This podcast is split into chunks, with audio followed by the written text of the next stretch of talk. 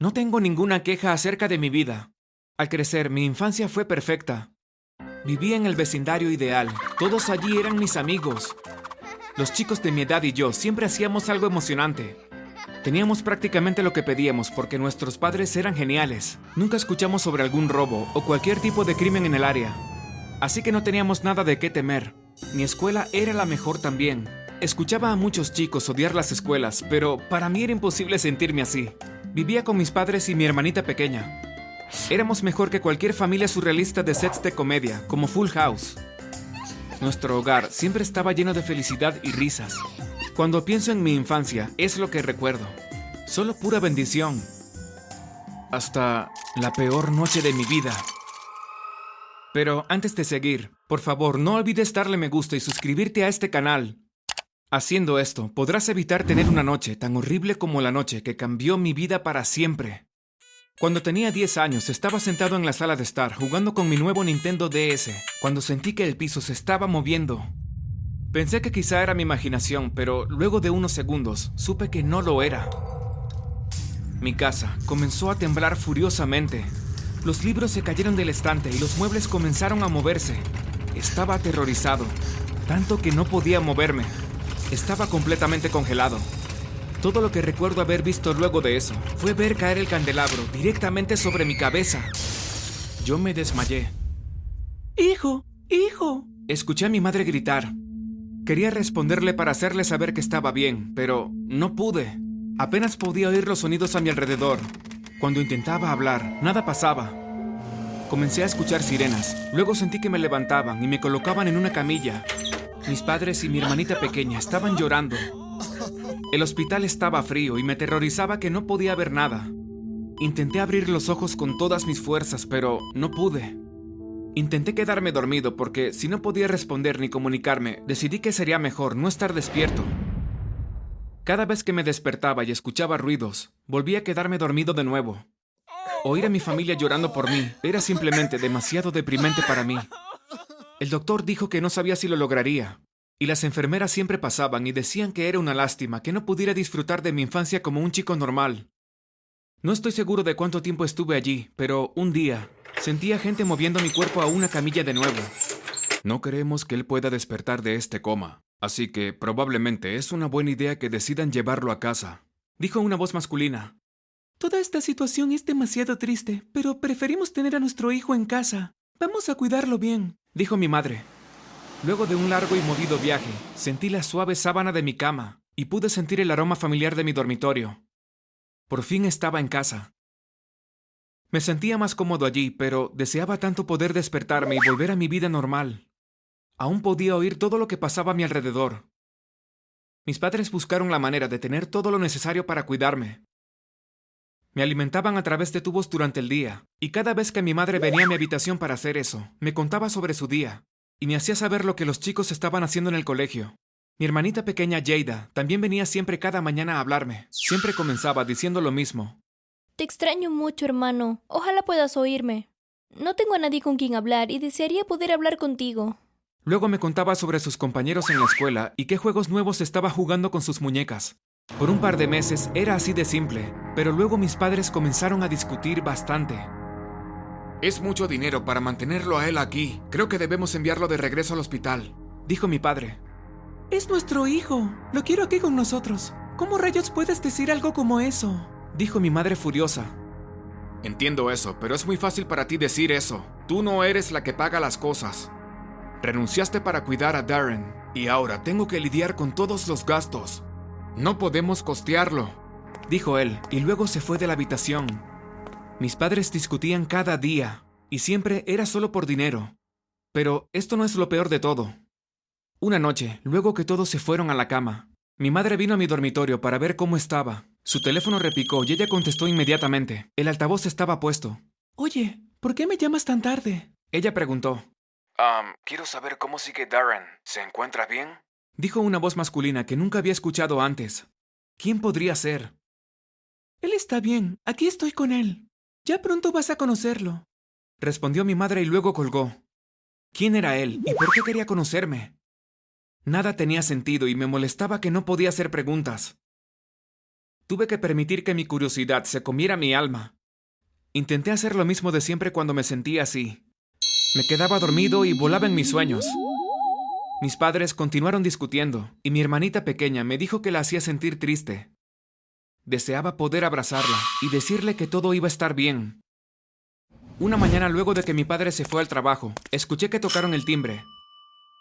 Luego escuché pasos y entonces se abrió la puerta de mi habitación. Allí está, dijo mi madre. No puedo creer que finalmente lo esté conociendo, dijo una voz de hombre. Reconocía esa voz, era la misma de la otra noche. ¿Crees que él se recupere algún día? Quisiera poder hablar con él y que él me respondiera. Me entristece mucho que nos hayamos perdido todos estos años.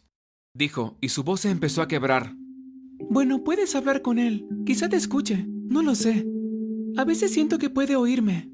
Supongo que no haría daño que lo intentaras. Respondió mi madre. El hombre se acercó a mí y tomó mi mano. Hijo, siento mucho que nos conociéramos bajo estas circunstancias. Supe de ti cuando tenías seis años y no quería entrometerme en tu vida feliz. Tu madre ya estaba casada con Bill y todos se veían tan felices juntos, dijo él. Mi corazón saltó. Él era mi verdadero padre.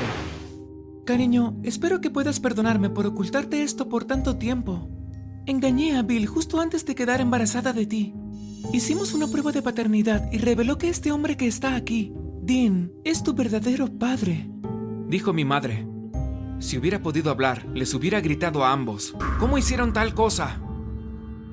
Para mí era mucho para lidiar, y realmente no ayudaba que no pudiera hablar con alguien sobre eso. Los días pasaron y mi verdadero padre, Dean, vino a visitarme todos los días. Siempre me tomaba la mano y me contaba historias, como... Cuando tenía 19 años me uní al ejército. Estaba realmente asustado por todo, pero realmente necesitaba un escape de mi familia.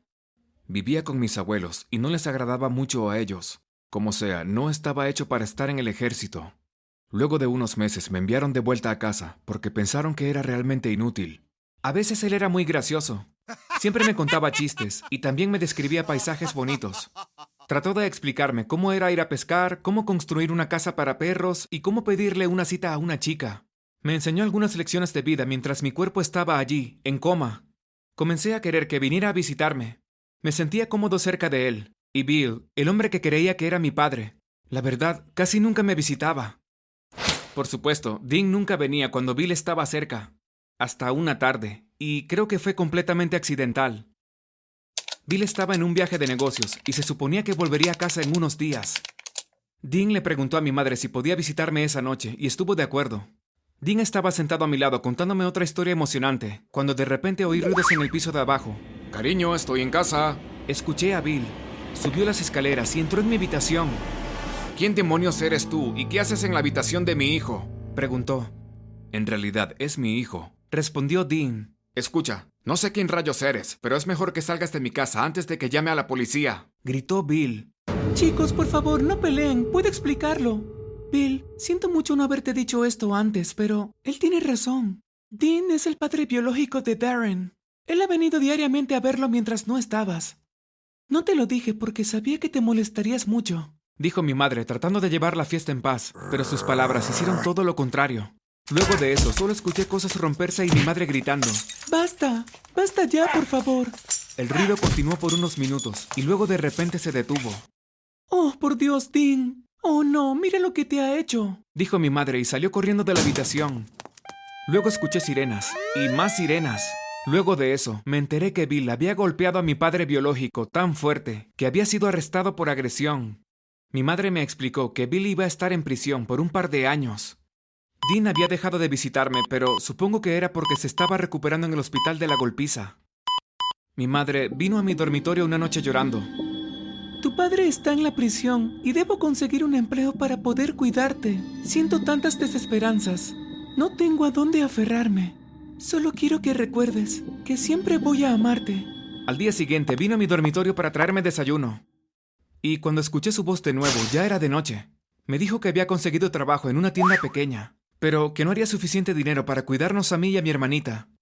Parecía que cada día que pasaba se ponía cada vez peor. A veces se le olvidaba alimentarme y me quedaba solo en mi cama. Justo cuando comenzaba a perder la esperanza, escuché la voz de mi madre. Darren, tu padre se ha recuperado. Él se tuvo que mudar a Australia, pero pidió la custodia de ti. No tuve otra opción más que aceptar porque no tengo dinero para cuidarte. Lamento no haber podido darte una mejor vida. Prometo que estaremos juntos de nuevo algún día. Pero por ahora, por favor, sé fuerte. Estoy segura que tu padre va a cuidar bien de ti. Quería llorar, pero no pude. Unos días luego de eso, sentí a la gente mover mi cuerpo. Escuché que estaba en un avión y sentí a la gente bajarme y llevarme por el aeropuerto. Me quedé dormido de nuevo porque el ruido era muy fastidioso. Dormí y dormí y cuando desperté todo era diferente. Abrí los ojos y miré a mi alrededor. Oh, por Dios, pensé. Esto no es un sueño, mis ojos de verdad están abiertos. Papá, dije. Dean corrió hacia mí. Estás despierto. Por Dios, no lo puedo creer. Estoy tan feliz. Gritó. Su esposa y sus tres hijos vinieron a la habitación gritando. Bienvenido a la familia. Realmente espero que te guste vivir aquí, dijo él.